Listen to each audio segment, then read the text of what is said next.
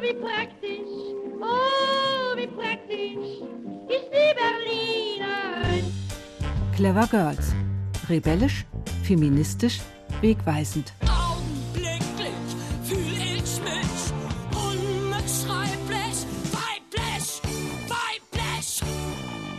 Herzlich willkommen zu Clever Girls bei RBB Kultur. Unsere Reihe in diesem Sommer über bemerkenswerte Berlinerinnen. Berlinerinnen, die die Stadt mitgeprägt haben, die für einige sicherlich ein Vorbild sind. Und wir sprechen in unserer Reihe mit Gästen über diese Clever Girls.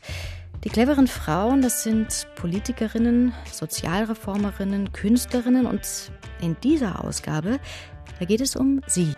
Mein Name ist Hatun. Hatun Sürücü. Aber Hatun sagt keiner zu mir.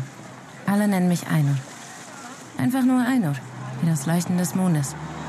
Mein Bruder hat mich erschossen, im Februar 2005. Ich war ein Ehrenmord, der erste, der so richtig Fettpresse hatte. Hatun Sürücü, hier als Figur in einem ARD-Film aus dem vergangenen Jahr. Nur eine Frau heißt der.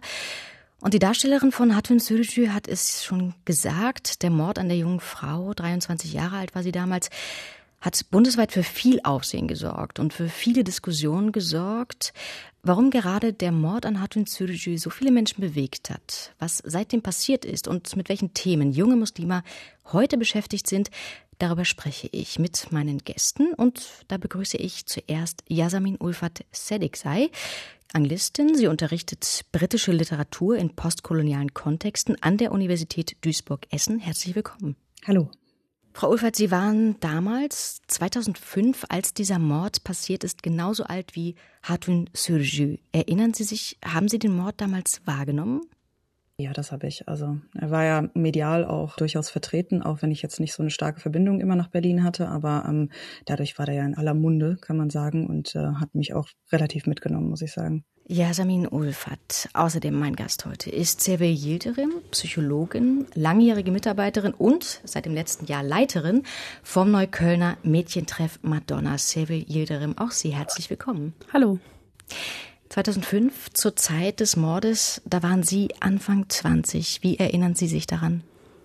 Ja, es war ein Riesenaufruhr. Also es war in Neukölln, ich bin ja auch in Neukölln groß geworden, war das ein Schock. Dann blicken wir doch noch mal gemeinsam zurück über das kurze Leben und die bemerkenswerte Kraft von Hatun Sürücü, berichtet Ulrike Köppchen. Gerade einmal 23 Jahre alt ist die junge Deutsch-Türkin Hatun Sürücü, als sie an einer Bushaltestelle in Tempelhof von ihrem damals 18-jährigen Bruder mit drei Schüssen in den Kopf getötet wird. Vor Gericht wird er später aussagen, er habe so die Ehre der Familie wiederherstellen wollen, die durch den westlichen Lebensstil seiner Schwester beschädigt worden sei. Die Familie solidarisiert sich mit dem Täter.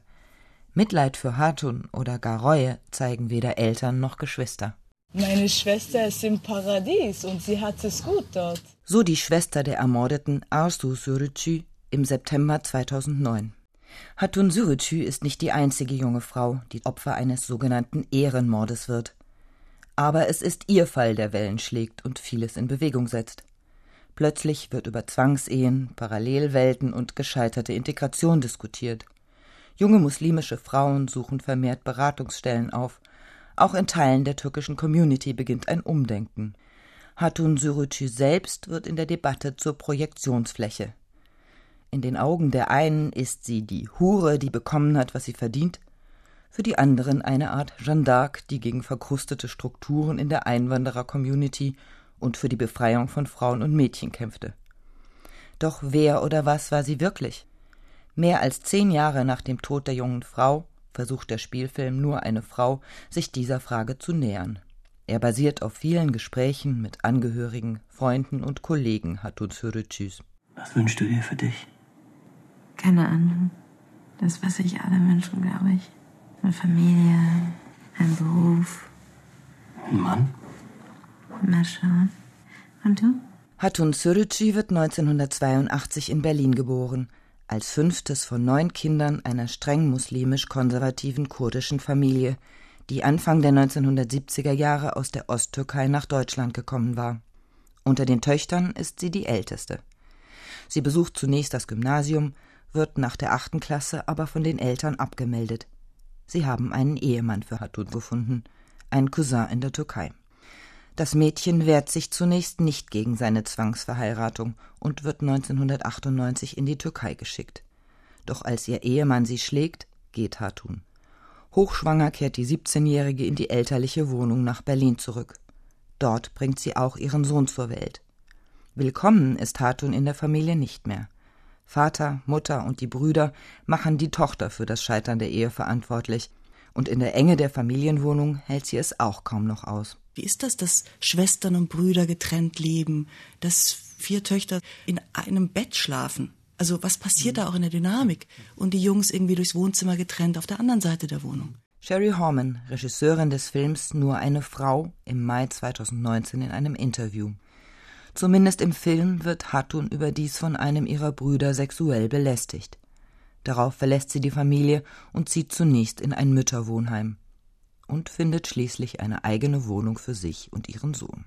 Aino Surici, die ist kein Opfer, sondern sie, sie geht in die Tat. Sie hat was von einer Kriegerin. Hatun Surici tauscht Kopftuch gegen Blaumann und den konservativ-islamischen Lebensstil gegen einen westlichen. Sie lebt als alleinerziehende Mutter, raucht, schminkt sich, geht gern tanzen, macht eine Ausbildung zur Elektroinstallateurin und hat einen deutschen Freund. Vor dem Hintergrund ihres damaligen Alters, ihrer Erziehung und allgemeinen Sozialisation ein ungewöhnlicher und bemerkenswerter Schritt, finden später die Richter im Prozess gegen ihren Bruder. Die Familie betrachtet Hatuns Emanzipation als Schande. Drei Brüder bedrohen sie immer wieder. Dennoch bricht Hatun oder Ainur den Kontakt zur Familie nicht ab. Man fragt sich ja, warum ist Ainur immer wieder zurück zur Familie gegangen, mhm. obgleich sie mhm. wusste, dass sie sich selbst in Gefahr bringt. Für Sherry Horman ist das eine Schlüsselfrage, um die junge Frau zu verstehen. An ihrem letzten Tag bekommt Hatun Sürücü Besuch von ihrem jüngsten Bruder. Sie geraten in Streit, er will gehen. Sie begleitet ihn noch zur Bushaltestelle. Dort zieht er die Waffe. 15 Jahre ist das nun her. Der Vater von Hatun Sürücü ist inzwischen gestorben. Die Familie lebt zum Teil in der Türkei. Ein Wort des Bedauerns war öffentlich nicht zu hören. In Berlin-Tempelhof, da erinnert eine Gedenktafel an Hatun Sürücü. Sie hat die zweifelhafte Ehre, dass eine Autobahnbrücke nach ihr benannt wurde und seit 2013, da verleiht die Grünen Fraktion im Berliner Abgeordnetenhaus einen nach ihr benannten Preis. Und zu den ersten Preisträgerinnen 2013, da gehörte auch der Mädchentreff Madonna, Frau Hilderim. Wie war damals die Reaktion der Mädchen und jungen Frauen vom Mädchentreff? Ja, natürlich haben wir uns sehr gefreut. Seit 2005 wird auch ganz intensiv, auch schon davor, aber auch nach 2005 sehr viele Kampagnen einfach auch gegen Zwangsheirat und Ehrenmorde gemacht von unserer Einrichtung her. Und wir sind da ganz aktiv. Also nicht nur in Kampagnen, sondern auch in der Einzelfallhilfe. Das ist für uns ganz wichtig gewesen, dass wir den Preis auch bekommen haben und haben uns natürlich sehr gefreut. Ein Teil des Entsetzens 2005 lag auch darin, dass es so Berichte gab über Neuköllner SchülerInnen, die diesen Mord gebilligt haben, die gesagt haben, das ist das, was sie verdient hat. Solche Reaktionen gab es bei Ihnen im Mädchentreff damals aber nicht. Im Mädchentreff nicht, aber im Kiez schon, natürlich. Also nicht nur von Mädchen, von Jungs, von Eltern, von bestimmten Communities gab es natürlich auch die Aussage, dass sie das verdient hat. Wie präsent ist Hatun Sürücü heute bei den Mädchen in der Einrichtung? Immer noch sehr. Also man muss sagen, wir gehen jedes Jahr an ihren Denkmal. Ja, ähm, das ist bei uns so eingebettet, dass wir das auf jeden Fall jedes Jahr machen. Äh, viele von den Kindern und Jugendlichen kriegen sogar auch, wenn es so ist, dass sie frei bekommen von der Schule, so dass wir da hingehen können und dass wir Blumen niederlegen können. Weil viele Mädchen in unserem Kiez teilen eigentlich das gleiche Schicksal. Nicht äh, das Ende, aber schon die Lebensweise. Im Sinne von, dass die Familienstrukturen vergleichbar sind mit genau. Saturn Zürich. Das Genau. heißt, dass es äh, sehr spezifische Bilder davon gibt, wie, wie sie ihr Leben gestalten sollen. Auf jeden Fall. Ayhan Sürücü, der Bruder von Hatun, der wollte durch den Mord an seiner Schwester die Ehre der Familie wiederherstellen. Ehre, Frau Ulfert, was genau meint das? So wie das, glaube ich, in diesen Familien oftmals verstanden wird, ist es einfach wie eine Art Währung, die man in der Gesellschaft hat. Das sind Gesellschaften, die auf Ehre basiert sind oder Gesellschaften jetzt nicht im Sinne, dass das ganze Land so äh, konstruiert ist, sondern die Community, in der man sich selber halt bewegt. Und wenn man das verliert, ne, durch Aktionen von einzelnen Mitgliedern der Familie, und da sind es leider dann oftmals die Frauen und die jungen Frauen, die mit relativ wenig, also was Hatun Sürücü in Anführungszeichen getan hat, ist ja jetzt kein vor allen Dingen, wenn man sie vergleicht mit dem, was ihre Brüder teilweise auch gemacht haben, ist das ja nun wirklich gar nichts. Ne? Und trotzdem ist das irgendwie möglich, dass man da diese Ehre, die man meint zu haben oder die man von Anfang an irgendwie mitbringt, dass man die verliert. Und damit verliert man dann so ein Standing in der Gesellschaft, die einem wichtig ist. Und äh, daher kommt dieser Gedanke, Ehre irgendwie wieder herzustellen, selbst wenn das solche Konsequenzen hat, dass man dann im Endeffekt im Gefängnis landet oder die Familie von Hatun Sürücü ist ja, soweit ich das richtig verstehe, auch an diesem Mord selber irgendwie zerbrochen. Ne? Selbst verschuldet wohlgemerkt. Ehrenmorde, die gelten ja äh, als eine Bluttat des Islam. Was sagen Sie, wie ist das Verhältnis von sogenannten Ehrenmorden und dem Islam? Ja, da finde ich die Frage schon ein bisschen schwierig, weil es da auch dann ähm, um die Frage geht, was ist der Islam? Und da gibt es halt so viele unterschiedliche Richtungen, die verschiedene Meinungen dazu haben. Deswegen ist es immer ganz schwierig für den Islam zu sprechen. Es gibt auf jeden Fall Ausrichtungen im Islam oder in islamischen Communities oder in Communities, die sich selber als islamisch verstehen, wo das haben wir auch gerade gehört, wo das gut geheißen wird, wo gesagt wird, ja genau so muss das sein. Eine Frau wie Hatun Sürücü hat sich ja dann nicht, ist nicht individuell schuldig geworden in Anführungszeichen, sondern sie hat sich gegen die Community gestellt. Das ist ja das Schlimme irgendwie daran. Also so verstehen die Leute das. Deswegen wird sie aus dieser Community ausgeschlossen und zwar mit der schlimmsten schlimmsten aller Konsequenzen, ne? also endgültig ausgeschlossen, indem man sie umbringt. Islamisch gesehen kann man alles Mögliche begründen. Also wenn man es streng, auch selbst streng fundamentalistisch islamisch sehen würde, könnte man immer noch argumentieren und sagen, also selbst Strafen, auch Körperstrafen, auch im Endeffekt Todesstrafen, müssen von einem Staatsapparat irgendwie ausgesprochen werden. Das heißt, ähm, man darf da gar nicht irgendwie in, in Selbstjustiz handeln. Aber auch dahinter steht halt eben ein Menschenbild, was eben Strafen und Todesstrafen für relativ geringe Vergehen möglich sieht oder halt auch gut heißt. Ne? Deswegen ist diese Frage einfach viel, eigentlich viel zu groß. Ne? Man kann es runterbrechen und sagen, wie stehen verschiedene Communities in Deutschland zu dieser Tat, zu diesen sogenannten Ehrenmorden und da kann man dann auch konkretere Antworten geben, denke ich. Interessant finde ich, dass laut einer Studie vom Max-Planck-Institut die Täter in der Regel im Ausland geboren wurden, auffällig oft offensichtlich in Ostanatolien, wie übrigens auch die Eltern von Hatun Sürücü, die Täter in Deutschland kommen fast nie aus der zweiten oder dritten Generation laut dieser Studie. Und so ist auch das Fazit des Studienleiters. Der sogenannte Ehrenmord ist in keiner Weise typisch für die türkische Gemeinschaft in Deutschland. Was meinen Sie, Frau Yildirim, wie virulent ist das Thema heute? Wie nehmen Sie das wahr in Ihrer Arbeit? Also Ehrenmord, ja, wahrscheinlich ähm, werden die Kinder und Jugendlichen, die hier aufgewachsen sind, das nicht so leicht begehen ja, weil sie natürlich hier auch noch was anderes mitbekommen. Sie gehen hier zur Schule, sie gehen hier in, in Kindergarten und haben auch noch anderen Kontakt außerhalb ihrer Community, die wahrscheinlich auch noch mal anders denken. Deswegen wird das eher vielleicht nicht so sein, also dass sie ganz leichtfertig einen Ehrenmord begehen können. Was ich aber trotzdem sehr schwierig finde, ist, dass die Zwangsehen ja trotzdem dann noch bestehen. Ja, also die Ehrenmorde vielleicht nicht so so stark, aber die Zwangsehen trotzdem noch weiterhin sehr stark sind. Und das bedeutet aber, was genau? Dass die Frauen dann eher in den Ehen bleiben, in denen sie nicht sein wollen, oder dass sie eben doch, wenn sie sich dagegen entscheiden, dann nicht einem Ehrenmord zum Opfer fallen? Man kann immer nur auf den Fall direkt gucken. Also es ist so, dass man hat ja immer viele verschiedene Ausgangspunkte, wie das überhaupt zustande kommt. Man muss sagen, eine arrangierte Ehe ist für mich auch eine Zwangsehe. Deswegen will ich das eigentlich gar nicht irgendwie wirklich auseinanderhalten. Aber wenn man sich die Familien anguckt, dann ist es meistens so, dass sie eigentlich eine arrangierte Ehe und viele Mädchen wachsen damit eigentlich auch schon auf. Also so, dass sie das gar nicht als Zwang sehen, wenn sie dann heiraten, sondern sie durften sich ja einen dieser drei, vier, fünf Cousins aussuchen. Deswegen sehen sie den Zwang darunter nicht. Aber sie dürften sich nicht irgendjemand anderen jetzt aussuchen. Also deswegen ist es für mich immer noch ein Zwang. Also arrangieren Sie sich entweder damit, dass Sie denjenigen ausgesucht haben und mit ihm jetzt leben müssen. Und wenn es denn doch zu einer Scheidung kommt, dann kommt es wahrscheinlich schon zu einem Ehebruch, so dass sie sich auch von der Familie trennen müssen, mit der Familie nicht wirklich mehr was zu tun haben. Entweder bleibt es dann so, ja, und die Familie einigt sich vielleicht irgendwann wieder, wenn sie sich irgendwie wieder eingekriegt hat, also nach der Familie her eingekriegt hat, oder was wir ja wissen, ist, dass also Ehrenmord wird nicht in Deutschland begangen.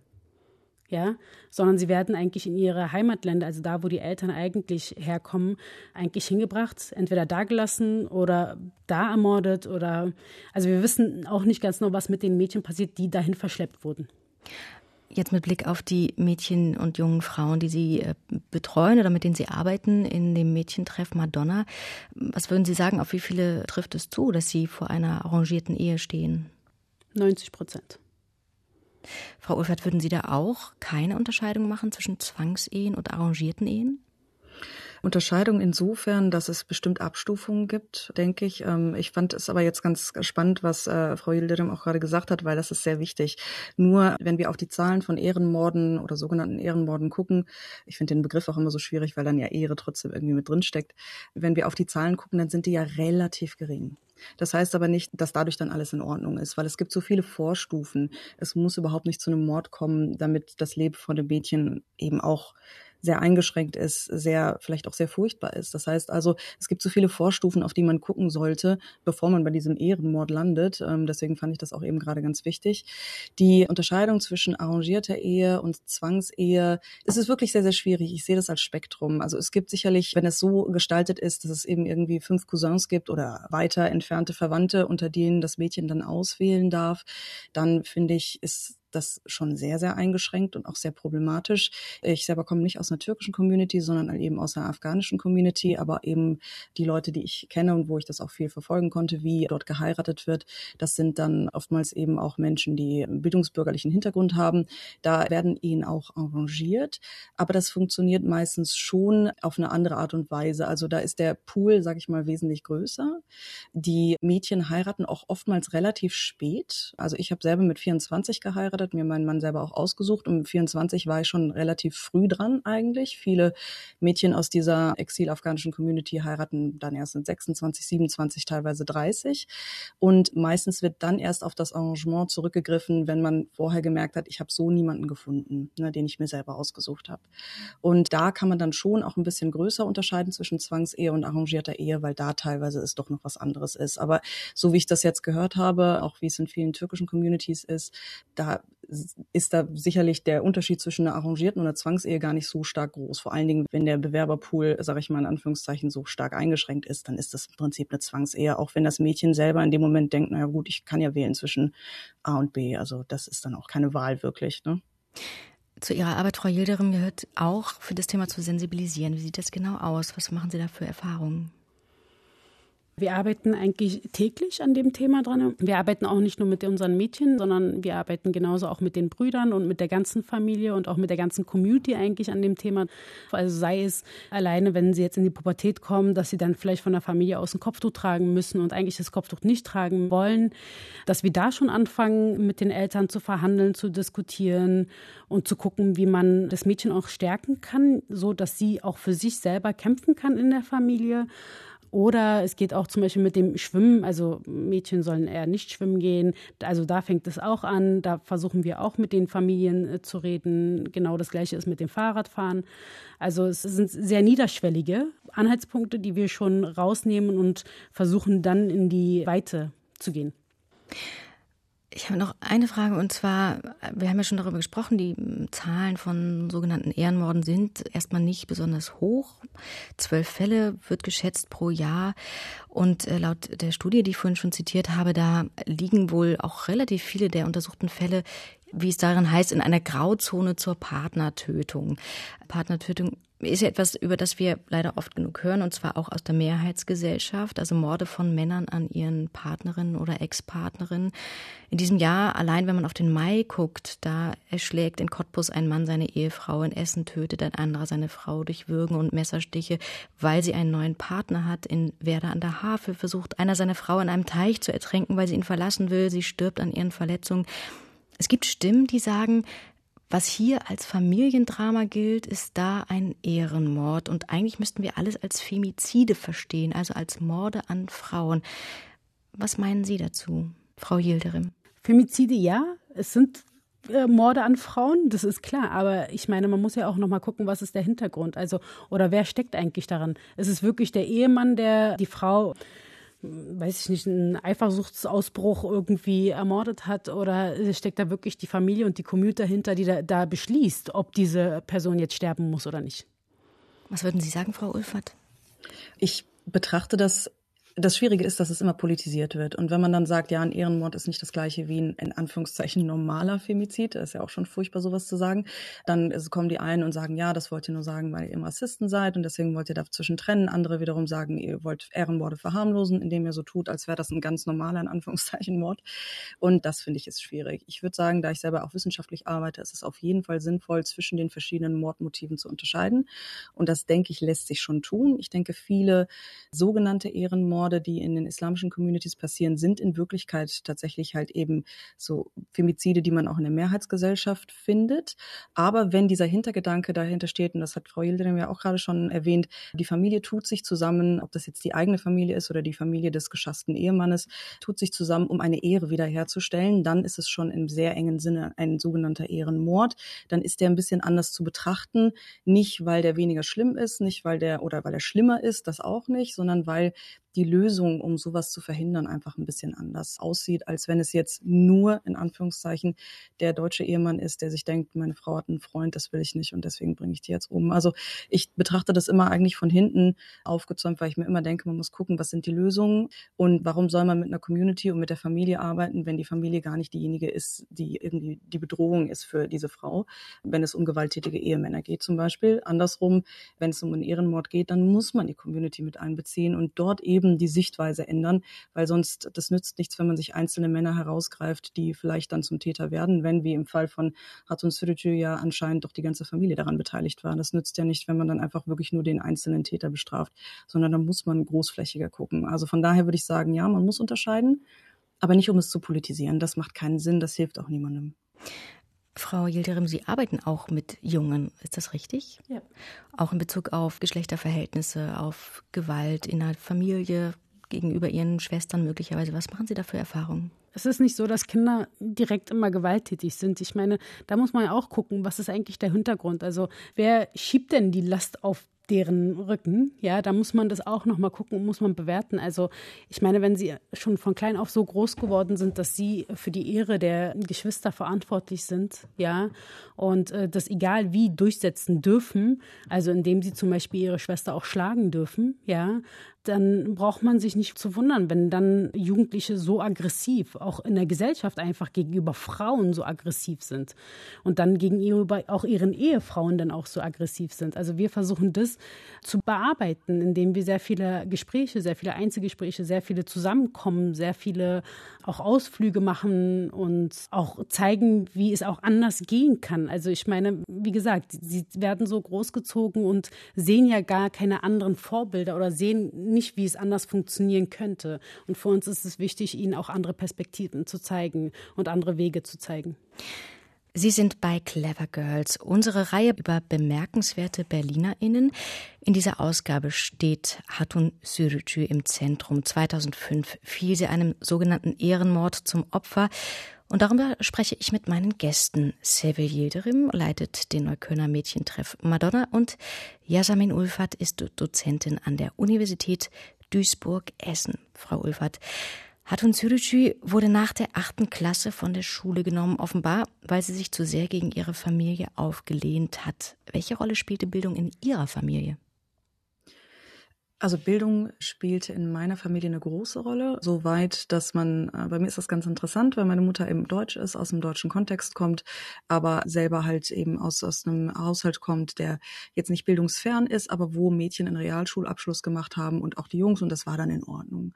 Wohingegen mein Vater eben aus Afghanistan stammt und dort Bildung in der Schicht, in der er lebte, sehr, sehr wichtig war. Das heißt, für ihn war das nie eine Frage, dass ich sowohl mein Abitur machen würde, als auch, dass ich studieren würde. Das war vorausgesetzt und davor redete man man auch nicht über Ehe oder sonstiges. Also das waren so Gegebenheiten. Und da bin ich jetzt auch in der afghanischen Community keine Ausnahme, gerade halt eben ein ähnlicher Bildungshintergrund wie bei mir besteht, dann äh, ist das eigentlich die Norm, dass man sagt, mach erstmal dein Studium fertig.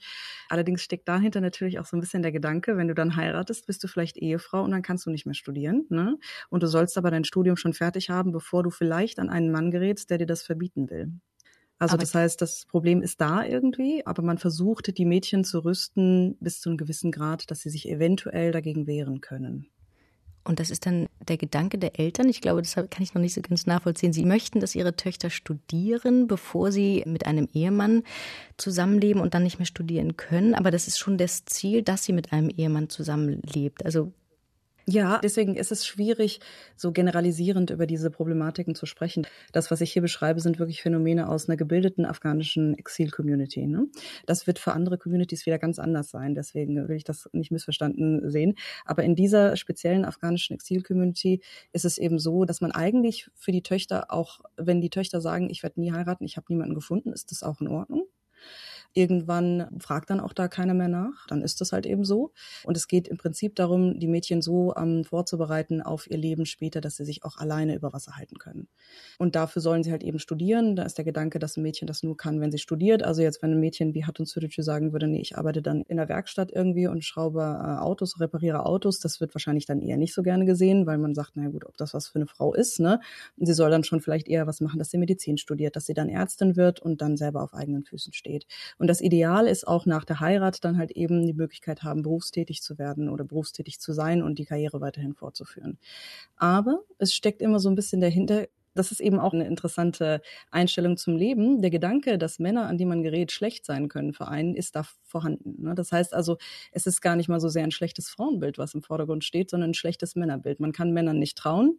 Sobald du verheiratet bist, kann ich als Vater dich vielleicht nicht mehr schützen und dann bist du mit einem Mann verheiratet und wer weiß, wie der ist. Und daraus ist so dieser Gedanke entstanden, dann rüste ich dich vorher mit allem möglichen Werkzeug, dass wenn du irgendwann an einen Mann geraten solltest, der dir schadet, dass du dann genug Möglichkeiten hast, da auch wieder auszubrechen oder dich zu wehren. Also es ist nicht unproblematisch, aber es ist quasi eine Art Möglichkeit, aus so Abhängigkeiten zu entfliehen, ohne dass man das System direkt komplett ändert. Ihre Familie scheint da, ähm, auch wenn Sie das so jetzt so beschränken auf so eine afghanische Exil-Community, aber Ihre Familie scheint doch gar nicht so weit entfernt zu sein. Jedenfalls sagen Studien, dass Eltern mit einer Migrationsbiografie viel größere Bildungsaspirationen, so heißt das dann da, haben. Also oft viel größere Ziele, was die Bildungserfolge ihrer Kinder angeht, als Eltern ohne Migrationsbiografie. Wie erleben Sie das, Frau Yildirim, bei Ihnen im Neuköllner Bezirk?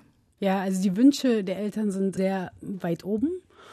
Es liegt daran, dass sie selber einfach nicht viel machen konnten. Wenn man sich das so mal anguckt, Gastarbeiter, die damals hier nach Deutschland eingereist sind, ich meine, die hatten ja gar keine Möglichkeiten, wirklich viel Bildung zu bekommen, um irgendwas in ihrem Leben zu erreichen. Und erst recht die Frauen oder Mädchen, die hatten die Möglichkeit ja eigentlich kaum. Und äh, sie wünschen sich aber für ihre Kinder schon, dass sie sich weiterbilden, dass sie etwas in ihrem Leben erreichen.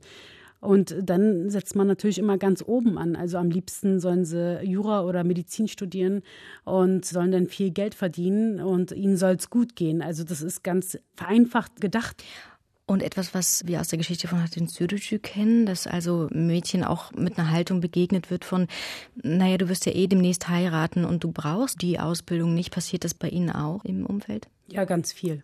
Ganz viel. Also es werden sogar Mädchen extra auf Schulen geschickt, die ganz in der Nähe sind, damit sie sie einfach kontrollieren können, zum Beispiel gar nicht weiter weg. Also auch wenn sie zum Beispiel bessere Noten hätten und auf eine bessere Schule gehen könnten, äh, werden sie meistens nicht dahin geschickt, weil die Schule drei, vier Kilometer weiter entfernt ist als wie die andere Schule.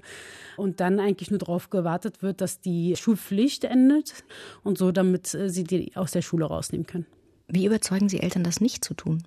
Indem wir Vorbilder auch zeigen, ja, dass es trotzdem gehen kann, auch, also, es ist schwierig. Also man kann nicht jedes Elternteil immer irgendwie also mit einer Strategie irgendwie alle Eltern überzeugen. Ja, man muss sich die Familie immer angucken. Man muss gucken, was hat sie eigentlich für Ängste? Ich meine, die Eltern wollen ja auch nicht wirklich immer das Schlechte für ihre Kinder. Ja, also und auch diese Zwangsehen, arrangierte Ehen sind ja nicht da, um ihre Kinder schlecht zu machen oder um sie irgendwie in, in eine Hölle zu schicken. Ja, es geht ihnen ja darum, dass ihre Denkweise so ist, dass sie denken, dass es das Beste für ihr Kind ist da muss man halt dann immer gucken, wie in welcher Familie, wie es abläuft. Und so können wir sie auch überzeugen. Wir machen sehr viel Beziehungsarbeit und Vertrauensarbeit. Und das ist ganz wichtig. Also so, dass die Eltern wissen, wir möchten auch nichts Schlechtes für ihre Kinder. Hat uns Sürücü ein Teil der Emanzipation, auch wenn wir natürlich nicht wissen, ob sie das selber als Emanzipation verstanden hat, aber auf ihrem Weg hat sie sich entschieden, ihr Kopftuch abzulegen, auch wenn das für sie gar keine Abkehr vom Islam war. Das Kopftuch, das ist ja irgendwie sowas wie der Kristallisationspunkt oder einer der Kristallisationspunkte, wenn wir in Deutschland über den Islam sprechen. Ist das Kopftuch unter Muslima eigentlich genauso umstritten wie in der Mehrheitsgesellschaft, Frau Ulfert? Ich glaube, es spielt viel weniger eine Rolle. Aber wie gesagt, da muss man schon immer ganz genau gucken, über welche Community man gerade spricht. Das heißt, das kann sein, dass das in Berlin zum Beispiel jetzt da auch bei dem Mädchentreff ganz anders diskutiert wird, als so wie ich das kenne. Aber es ist ja eigentlich ursprünglich mal gewesen, wenn es nicht gerade von außen aufgezwungen wurde, so eine Art eigene Wahl zur Spiritualität, die eigentlich relativ privat ist, die man halt eben nur nach außen hin sieht. Dadurch, dass es jetzt politisiert ist, weil auch die islamischen Communities sind ja nicht irgendwie völlig abgelöst von dem, was in der Mehrheitsgesellschaft gerade passiert. Deswegen wird dieses Kopftuch natürlich auch verstärkt unter Muslimen diskutiert. Früher war das aber eigentlich einfach so eine Selbstverständlichkeit, das setzt man irgendwann auf. Und dann kam die Diskussion eigentlich von außen und man setzte sich dann dadurch erst durch die Diskussionen von außen so richtig damit auseinander. Das würde ich sagen, das hat sich ein bisschen verändert, weil man jetzt schon vorher ein bisschen mehr diskutiert, weil man einfach weiß, wie so ein Kopftuch auch ankommt. Aber es ist trotzdem weiterhin auch eine Entscheidung, die von vielen als spirituell wahrgenommen wird, wenn es nicht gerade der Zwang von außen also absolut eindeutig ist, dass die Eltern sagen, du musst das tragen, die Tochter sagt, ich will das eigentlich nicht tragen. Wobei ich immer dazu sagen muss, dass Zwang nicht immer nur so funktionieren muss, dass da wirklich jemand dahinter steht und sagt, du musst, du musst und der andere sagt, ich will aber nicht. Zwang kann auch anders funktionieren. Also Zwang kann auch durch Prägung funktionieren. Man ist dazu erzogen, dass man es sowieso irgendwann anziehen muss.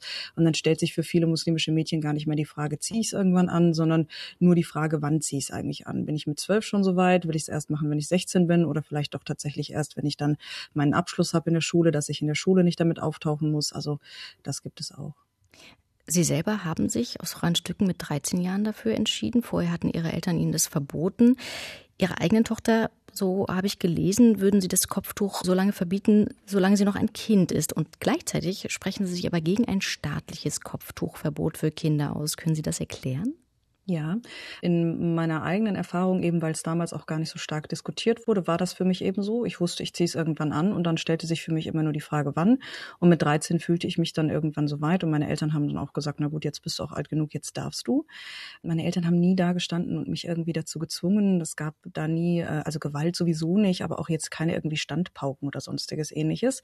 Und trotzdem weiß ich natürlich mittlerweile auch in Retrospektive, dass diese Erziehung oder diese Erwartungshaltung meiner Eltern, die natürlich auch aus einer Position der Liebe herauskam, weil sie dachten, auch ich bin durch das Kopftuch mehr geschützt als ohne, dass das trotzdem mich natürlich so geprägt hat, dass mir gar nicht so viel andere Wahl blieb, als das Kopftuch irgendwann aufzusetzen. Und für mich und für meine Tochter sehe ich das eben so, dass ich natürlich ihr im Endeffekt ihre Entscheidung nicht abnehmen will und kann. Aber ich finde nicht nur, dass sie als Kind das nicht tragen soll, sondern ich würde eigentlich ihr auch, wenn sie mich fragen würde nach einem Rat, ihr empfehlen, es auch später, wenn sie dann erwachsen ist, auch nicht anzuziehen weil ich persönlich das Kopftuch sehr schwierig finde, weil es schon bis zu einem gewissen Grad nicht nur, aber schon auch aus einer Kultur herauskommt, die so ein bisschen das Aussehen oder die Äußerlichkeit von einer Frau in Vordergrund stellt und sagt, sie muss sich bedecken, vielleicht auch, um sich zu schützen vor Männern. Und das finde ich, ist in diesem Kontext des Victim Blaming, finde ich, das ist ein ganz schwieriges Konzept. Und da will ich eigentlich für meine Tochter auch nicht, dass sie sich damit identifiziert auf eine gewisse Art und Weise. Warum ich gegen ein, ein staatliches Kopftuchverbot bin, das liegt einfach daran, dass ich denke, wie ähm, auch Frau Hilde vorhin schon gesagt hat, oftmals sind Eltern, die für ihre Kinder bestimmte Vorstellungen haben vom Leben, sind nicht böse. Ne? Natürlich im Fall, wo sie dann irgendwann, wo es zum Ehrenmord kommt, finde ich, kann man das schon so sagen. Aber vieles, was eben davor liegt, vieles, was für uns wie Zwang wirkt, machen viele Eltern ja einfach nur, um ihre Kinder zu schützen und ihnen das Beste mitzugeben, so wie sie glauben. Und wenn man dann als Staat hinkommt und sagt, deine Fürsorge sehen wir als Straftat an, sagen wir jetzt mal, ne? weil so wird es wahrgenommen, ein, ein Kopftuchverbot würde so wahrgenommen, dass man dann auf einmal, wenn man ein Kopftuch anzieht, sich strafbar machen würde, auch wenn das gesetzlich gar nicht so geregelt sein sollte. Vielleicht ist es auch nur ein Verstoß oder so. Aber diese Kriminalisierung eines Kopftuchs macht Eltern zu Bösewichten und ruft so eine Reaktion hervor bei der islamischen Community oder bei vielen vielen innerhalb der islamischen Community, die halt sehr, sehr stark ist. Nicht, weil es um das Kopftuch dann geht, sondern weil es darum geht, dass man etwas von uns kriminalisieren möchte. Und ich finde, dieser Diskussion kann man einfach ganz stark aus dem Weg gehen, indem man Projekte unterstützt, wo ähm, Eltern vielleicht auch geholfen wird, wo Eltern vielleicht auch was erklärt wird, wo man dieser Kriminalisierung entgeht und wo man dann auch einfach gar nicht in die Verlegenheit kommt, zu sagen, okay, gut, jetzt hat jemand gegen das Kopftuchverbot für Kinder verstoßen, was machen wir jetzt mit dem? Ne? Schließen wir den jetzt von der Schule aus? Müssen die Eltern ein Strafgeld zahlen? Was was sind die Konsequenzen? Ich finde es einfach unpraktisch. Ne? Also Kopftuch für Kinder finde ich ganz furchtbar. Ein Verbot frage ich mich, ob das mehr Probleme kreiert, als dass es sie löst. Frau Yildirim, jetzt hat Frau Ulfert gesagt, dass die Debatten um das Kopftuch auch ein bisschen dadurch entstehen und auch, dass es überhaupt als Problem wahrgenommen wird oder als etwas, das problematisiert werden müsste, eigentlich durch die Mehrheitsgesellschaft, die das als ein Zeichen von Unterdrückung versteht. Wie ist das bei Ihnen im, im Mädchentreff? Ist das überhaupt ein Thema oder ist das so eine individuelle Entscheidung und wie sieht es bei Ihnen aus? Es ist ein Thema, wenn es zum Zwang wird. Ja, also dann ist es Thema. Sonst ist es eigentlich nicht wirklich Thema, weil jeder kann sich selber entscheiden, ob er ein Kopftuch tragen möchte oder nicht. Aber wir sind zum Beispiel auch schon dabei, dass wenn sie kleinen Kindern also ich sage extra kleinen Kindern Kopftuch aufsetzen möchten, die Familie, dann sehen wir da einfach den Zwang schon drin weil sie eben sich noch nicht frei entscheiden kann, ob sie das tragen möchte oder nicht. Und dann wird es zum Thema. Oder wenn zum Beispiel ein Mädchen gerade in der Pubertät gekommen ist und jetzt von der Familie gedrängt wird, ein Kopftuch zu tragen, dann ist es natürlich auch ein Thema. Wenn man die Bilder sieht von den Mädchen bei Ihnen im Mädchentreff, dann sieht man da, finde ich, das sind jetzt nur Bilder, aber man sieht da sehr fröhliche, sehr offensichtlich starke, selbstbewusste Mädchen. Was würden Sie sagen, sind das sehr spezielle Momente oder bewegen die sich eigentlich auch in der Schule und in der Familie so wie bei Ihnen im Mädchentreff? Wir stärken sie auf jeden Fall, dass sie sich auch in der Familie so bewegen können. Bei uns geht es halt darum, dass wir unsere jugendlichen Kinder und Jugendlichen stärken, so dass sie auch für sich selber eintreten können. Sei es in der Familie, sei es in der Gesellschaft, sei es in der Schule, sei es egal, wo sie hingehen, einfach stark sind und für sie kämpfen können, sich selber. Auf was treffen Sie denn da in der Familie? Na, mal so, mal so. Also manche finden das ganz gut, ja. Die freuen sich natürlich, dass ihre Mädchen doch so stark sind und verlieren natürlich auch dann auch Ängste, ja. Auch dieses, ähm, ich möchte meine Tochter schützen vor Gewalt von irgendwelchen Männern, Jungs oder sonst irgendwas. Und wenn sie merken, ihre Töchter sind doch sehr stark, ja, dass sie dann auch ein bisschen die Angst verlieren und somit auch ein bisschen, ja, locker lassen können. Dass sie ihnen auch ein bisschen mehr erlauben. In welche Richtung laufen die Mädchen dann so? Wir hatten jetzt vorhin über Bildung gesprochen und über Ideen von der Familie, diesen Bildungsweg nicht besonders weit zu führen. Wie ist das bei Ihnen so im Durchschnitt, würden Sie sagen? Also welche Bildungsgeschichte haben die dann im weiteren Verlauf? Machen Sie Ihr Abitur, studieren Sie oder machen Sie eine Ausbildung oder ist es doch eher heiraten und zu Hause bleiben? Wir geben ganz viel Wert auf die Bildung. Ja, also bei uns in der Einrichtung ganz extrem so, dass viele unserer Mädchen Abitur machen und auch ein Studium machen. Wir mussten viel dafür kämpfen. Ich muss ganz ehrlich sagen, wo ich angefangen habe, in der Einrichtung zu arbeiten, war das eben noch nicht so. Jetzt muss man sagen, hat der Großteil unserer Mädchen, also ich würde sagen, fast 90 Prozent unserer Mädchen machen Abitur und studieren dann auch. Ja, und studieren auch hohe. Also sei es Psychologie, studieren sie. Also sie nehmen uns natürlich auch als Vorbild, uns Mitarbeiter auch als Vorbild und versuchen viel zu machen. Wir haben einen Notendurchschnitt, der ist sehr gut. Und wie sieht das aus, wenn die sich dann entscheiden, diesen Weg zu gehen und dann vielleicht auch sich schon ein bisschen freigeschwommen haben von der Familie? Wie passt das dann zusammen, die sie sich doch entscheiden, zum Beispiel in eine arrangierte Ehe reinzugehen? Also ich habe ja schon am Anfang erklärt gehabt, dass diese Mädchen oder auch diese Jungs so großgezogen werden. Es gibt durch ein paar Sachen gibt es Lockerungen. Also ich meine, die Eltern freuen sich ja auch, wenn ihre Kinder doch dann irgendwie einen Bildungsweg gehen und sie das dann doch schaffen, was zu studieren, was für sie interessant ist auch oder wo sie auch Anerkennung, auch von der Community Anerkennung bekommen. Das heißt aber nicht, dass sie dann nicht trotzdem immer im Hinterkopf haben, dass sie irgendwann einen von denen heiraten werden. Also das haben sie trotzdem immer im Hinterkopf.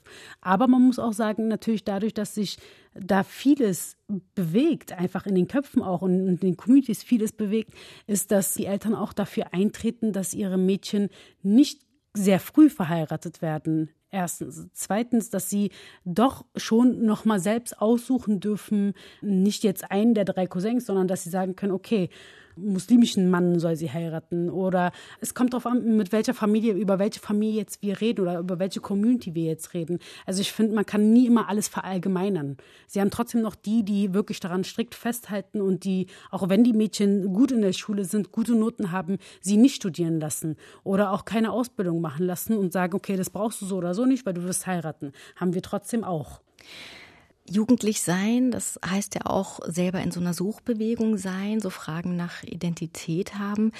Und ich frage mich, inwiefern da der Blick der Mehrheitsgesellschaft auf muslimische Mädchen auch eine Rolle spielt. Also Ein Blick, der sowas sagt wie, die dürfen alle nicht am Schulunterricht teilnehmen. Die werden gegebenenfalls zwangsverheiratet oder landen, wenn es sie ein bisschen besser trifft, in einer arrangierten Ehe. Aber gute Noten haben die vielleicht auch eher nicht. Was macht das mit den Mädchen, wenn solche Bilder an sie herangetragen werden? Bekommen Sie das mit? Ja, natürlich bekommen sie das mit. Also wir sind sehr viel unterwegs. Wir sind auch in der Mehrheitsgesellschaft unterwegs. Wir sind nicht nur in ihrer, also wir versuchen die Mädchen und Jugend, also Jungs auch genauso, so viel wie möglich rauszubringen, auch so auch ihrer Community zu zeigen, habe ich ja am Anfang auch gesagt, dass wir sehr viel versuchen, ihnen auch andere Wege und andere Persönlichkeiten auch äh, zu zeigen, so dass sie sich die auch als Vorbild nehmen können. Wie gesagt, meine Mädchen und auch meine Jungs sind sehr stark. Also sie können damit eigentlich schon sehr gut umgehen, weil es ist ja nicht so, dass es mal passiert, sondern eigentlich haben wir das ja fast täglich. Ich meine, wir brauchen ja nur einfach mal ein bisschen weiter wegzufahren, also ein bisschen außerhalb von Berlin zu fahren und haben ja so oder so schon das Problem. Also von Diskriminierung oder von Rassismus und damit umzugehen. Also es müssen sie lernen. Es ist leider so. Sie müssen damit umgehen können, weil wenn sie nicht damit umgehen können, dann gehen sie nämlich in die Radikalisierung. Inwiefern?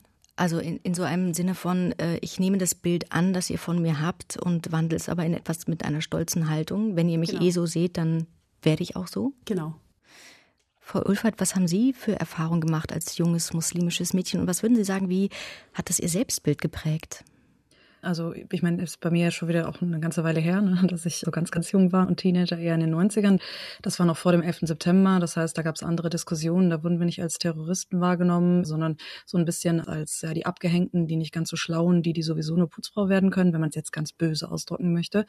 Das war schon schwierig, weil man mit diesen Vorurteilen immer konfrontiert war und sich im Prinzip das ist mir später irgendwann mal bewusst geworden. Ich bin mit einem deutschen Pass geboren. Das heißt, das war für mich nie eine Frage, ob ich hier bleiben darf oder nicht. Aber ich habe es trotzdem so empfunden. Ich habe es immer so empfunden, dass wenn ich in der Schule schlechte Noten bringen würde, dass das irgendwie ein Urteil über mich schärfen würde darüber, dass ich nicht hier bleiben darf. Und zwar nicht von meinen Eltern aus, sondern von der Gesellschaft aus. Das heißt, das war immer so dieser Anspruch zu sagen, okay, ich muss noch mal extrem viel mehr leisten, um ein normales Leben leben zu dürfen, ne? ohne dass mir jetzt jemand da stand und mir gesagt hat, dass es so sei. Auch, hm, also das habe ich nie von Menschen gehört, die auch zur Mehrheitsgesellschaft gehören. Ich habe schon viel äh, Rassismus auch mitbekommen, auch teilweise dann von Jugendlichen, die sich selbst als Neonazis identifiziert haben. Aber so eine generelle Ablehnung und dieses, ich muss mich selber beweisen, das habe ich schon äh, gespürt. Vielleicht kann ich das ein bisschen vergleichen, weil ich ja jetzt als Dozentin an der Universität hier im Ruhrgebiet auch mit vielen Studentinnen zusammenarbeite, die auch einen Migrationshintergrund haben, oftmals türkisch die oftmals auch aus Schichten kommen, wo äh, sie die Ersten sind, die selber an der Universität dann eben auch studieren, mit allen Problemen, die das mit sich bringt, wenn man sich in der Universität erstmal anpassen muss und gucken muss, wie das überhaupt funktioniert. Aber ich muss sagen, dass da auch relativ viel Stolz von diesen Mädchen vorhanden ist, die nicht nur froh sind, dass sie sich selber was beweisen können und ihren Familien was beweisen können, die auch sagen, dass ihre Familien sehr stolz auf sie sind, nachdem sie erstmal gemerkt haben, oh, das geht, also mein Mädchen kann was erreichen, ohne dass sie heiraten muss, die aber auch so ein ganz starkes Bewusstsein haben, haben, sich eben nicht in diese Schiene hineindrücken zu lassen, die ihnen von der Mehrheitsgesellschaft dann manchmal aufgelegt wird, dass sie nur Opfer sind, dass sie nur abhängig sind von ihren Familien, sondern die also nach innen hin quasi repräsentieren gegenüber ihrer eigenen Community, hey, ich schaffe das und eure Wahrnehmung von mir als schwach ist falsch, aber auch nach außen das Gleiche nochmal kämpfen müssen und sagen, eure Wahrnehmung von mir als Opfer ist auch falsch. Ich schaffe das und meine Eltern sind stolz auf mich und das ist mir auch wichtig zu zeigen. Das erlebe ich halt schon. Das war, in, wie gesagt, in meiner Jugend nochmal anders, weil ich in einer anderen Zeit aufgewachsen bin, aber jetzt ist das schon sehr, sehr stark, also dass so ein Sendungsbewusstsein auch nach außen dringt. Frau Yildirim, Sie nicken gerade. Das erleben Sie offensichtlich auch, entweder selber oder bei den Mädchen in Ihrem Mädchentreff. Ja, wir erleben das eigentlich, also auch ich erlebe das. Ähm, ich habe ich erlebe das ein bisschen weniger als meine Mädchen, weil ich nicht vom Aussehen her nicht so aussehe. Deswegen habe ich nicht das Problem. Aber ich meine, ich kann einfach mal ein Beispiel machen. Wir sind am Wochenende äh, Tretboot fahren gegangen und der Herr war halt äh, schockiert, wie bunt wir waren. Es ist, äh, und das kriegen natürlich unsere Mädchen jedes Mal mit. Also ja, wie geht man damit um? Baut man Aggressionen auf oder nimmt es auf die leichte Schulter? Also das ist ganz wichtig. Also es nützt auch nicht, wenn man da jetzt so einen riesen Fass aufmacht. Also man sollte es schon, man sollte es politisch wahrscheinlich noch vorein, aber jetzt da direkt mit dem Menschen das versuchen zu erklären, während ich Jugendliche habe, finde ich, ist es nicht mehr wert. Ja, also dann kümmere ich mich lieber um meine Mädchen und versuche denen zu erklären, was da los ist und warum. Die Frage nach Zugehörigkeit ist ja auch immer eine, die vor allem von der Mehrheitsgesellschaft wahrscheinlich gestellt wird. Also viele werden ja, auch wenn sie den deutschen Pass haben und selbst wenn sie vielleicht auch in der zweiten oder dritten Generation den deutschen Pass haben, gelten sie nicht als deutsch. Wie verstehen sich die Mädchen in ihrem Mädchentreff? Meine Mädchen in unserer Einrichtung verstehen sich als Deutsch. Ja, sie sind als Deutsche geboren, sie sind hier. Sie waren wahrscheinlich noch nie in ihren also ich weiß nicht mal mehr, wie man das wirklich ausdrückt. Ich meine, es gibt ja immer wieder verschiedene Begriffe, die politisch korrekt sind, aus ihrem Herkunftsland. Also es ist nicht mal ihr Herkunftsland, ja. Sie waren noch nie da. So, man weiß nicht mal, ob die Eltern überhaupt mal irgendwann mal da waren. Also deswegen sehen sie das auch nicht als Heimat, sondern sie sind hier in Deutschland. Es ist ihre Heimat und sie sind hier zu Hause und sie sind Deutsche. Sie haben einen Hintergrund, ja klar, sie können mehrere Sprachen wahrscheinlich und dann ist gut. Frau Ulfert, Sie haben selbst eine Tochter. Was möchten Sie der zuallererst mitgeben? Schwierig, so viele Sachen. Ne? Also was uns besonders wichtig ist, meinem Mann und mir, ist, dass sie sich immer als Mensch fühlt, dass sie gar nicht so viel Wert legt auf dieses Ganze, wo gehöre ich jetzt wirklich dazu und wo nicht. Solange sie zu sich selber gehört, ist sie irgendwo immer mit dabei, dass sie dieses Selbstbewusstsein halt eben hat. Weil man versucht, irgendwelchen Idealen hinterherzurennen oder wenn alle Entscheidungen im Leben, jetzt ob für das Kopftuch, gegen das Kopftuch oder was auch immer da ansteht, ne, wenn man das immer runterbricht auf so ein ich entscheide mich jetzt und damit verlasse ich quasi mein Elternhaus und die Kultur meiner Eltern oder Großeltern. Ich mache das jetzt und jetzt werde ich quasi dadurch in Anführungszeichen westlich. Das ist, ist eine sehr schwierige Dichotomie, also so, so zwei Pole, zwischen denen man da steht und da, wir wollen gar nicht, dass sie dazwischen steht. Wir wollen, dass sie jede Entscheidung, die sie trifft, für sich selber trifft, weil sie das möchte und nicht, weil sie der einen Gesellschaft oder der anderen Gesellschaft beweisen muss, ob sie jetzt zu denen mehr dazugehört oder zu denen. Diese Zugehörigkeit, wir wollen eigentlich, dass sie sich die Frage gar nicht mehr richtig stellen muss. Und das versuchen wir halt durch alles Mögliche irgendwie beizubringen. Sie soll wissen, woher sie kommt, aber sie soll vor allen Dingen gucken, wohin sie geht. Und das soll nicht damit verbunden sein, ob sie dann irgendwann in Anführungszeichen komplett deutsch ist oder komplett afghanisch in Anführungszeichen, weil es sowas eh nicht gibt. Das sind eh nur Konstrukte. Also so, das geben wir im Prinzip mit und hoffen, dass es klappt. Sie ist jetzt erst sechs, also man kann es doch nicht so ganz sehen, aber ja. Würden Sie für Ihre Tochter sich eine Lehrerin mit Kopftuch wünschen?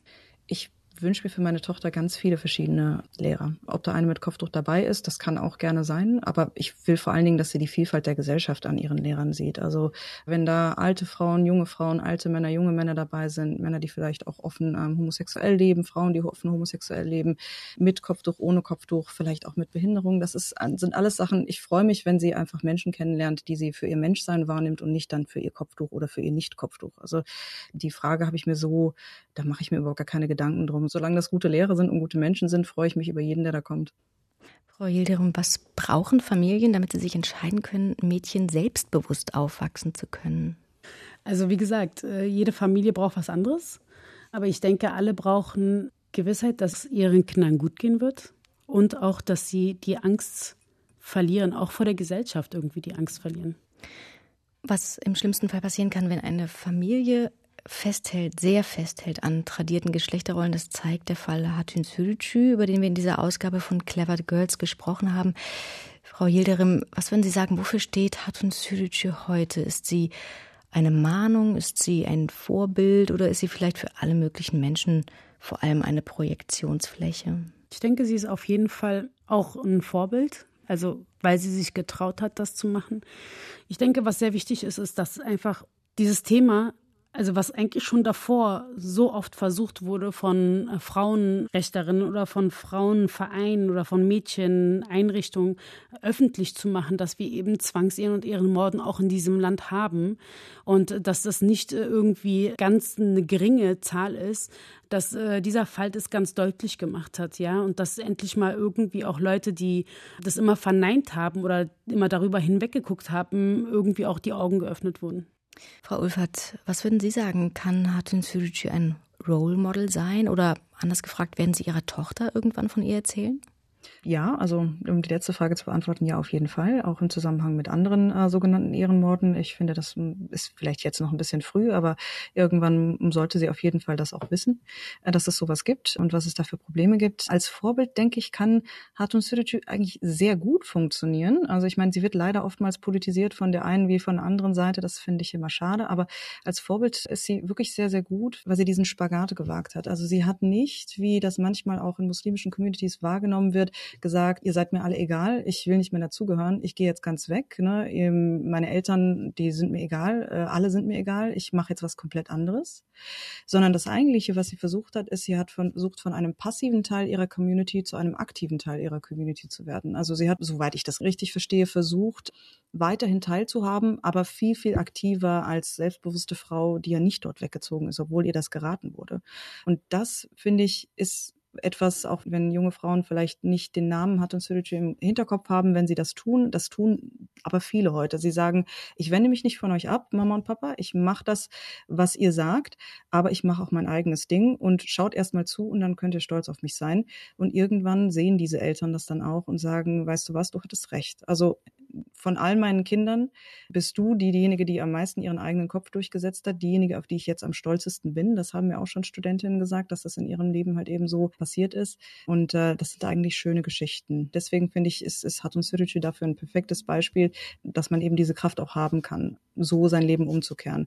Und äh, dass jungen Frauen nicht das passiert, was ihr passiert ist, dafür müssen wir halt alle gemeinsam irgendwie kämpfen. Aber ich denke, da gibt es auch mittlerweile schon genügend Ansätze, dass das Problem ernst genommen wird, auf jeden Fall. Vielen Dank. Vielen Dank an Civil Yildirim, Psychologin und Leiterin des Neuköllner Mädchentreffs Madonna und Yasamin Ulfat Zediksei, Anglistikdozentin an der Universität Duisburg-Essen. Beide waren Gäste in unserer Reihe Clever Girls.